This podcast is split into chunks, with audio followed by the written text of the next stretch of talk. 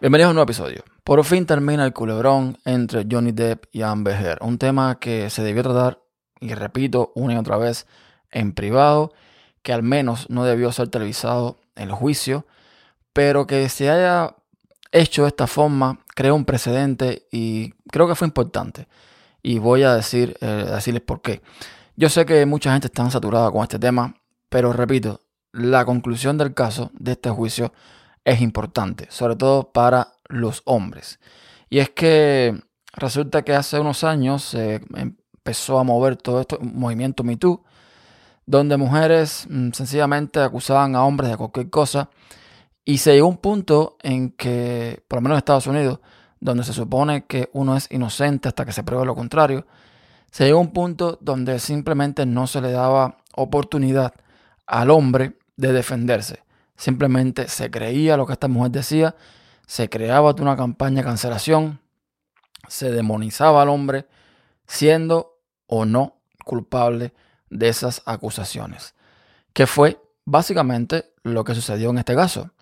Amber Heard se aprovechó de este movimiento, se aprovechó de este momento para lanzar falsas acusaciones sobre Johnny Depp que no es que solamente lo hayan eh, hecho quedar mal, ante la palestra pública, sino que literalmente arruinó su vida y su carrera por muchísimo, muchísimo tiempo.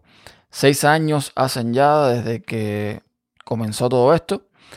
Y bueno, la cosa terminó para bien, en este caso para Johnny Depp. Yo estuve inevitablemente siguiendo un poco de lo que estaba pasando. Yo no había forma en que le creyera a esta mujer nada lo que estaba diciendo. Demasiada teatralidad eh, en, el juicio, muy falso todo. Y realmente me alegro, me alegro de que todo ha terminado, sí, ya de una vez y por todas, porque creo que es importante. Creo que es importante. Y Johnny, en su declaración ante esta victoria, lo, lo deja ver. Es importante de que se volviera a retomar la presunta inocencia de una persona antes de acusarlo de nada, no importa si sea hombre o sea mujer, es importante tener el derecho a poder defenderse y a poder demostrar que lo que se está diciendo eh, está mal. Es importante que todo esto que se generó con el cambie porque se ha virtualizado mucho todo este movimiento, se han aprovechado mucho de estas cosas y les voy a decir algo. El sistema en Estados Unidos eh, favorece siempre, pero muchísimo, a la mujer. Y es algo que está mal.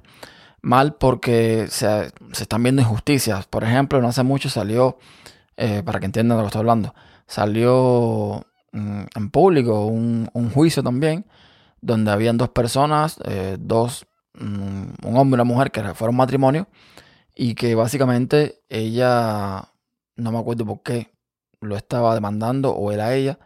El punto era que este señor estaba pagando el child support. El child support es la manutención de los hijos que tenían en común.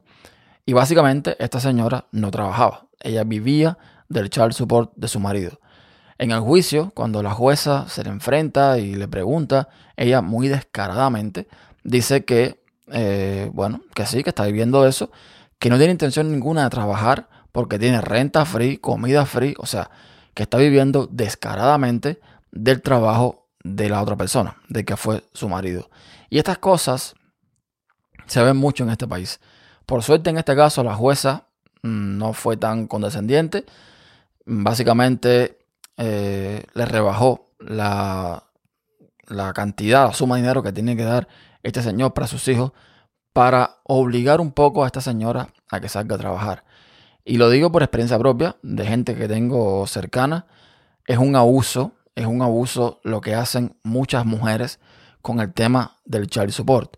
Porque básicamente, mientras más tú ganas dinero, más tienes que pagar. Y para algunas eh, es prácticamente dinero free. Porque se supone que esto es un dinero que es para los niños. Pero no.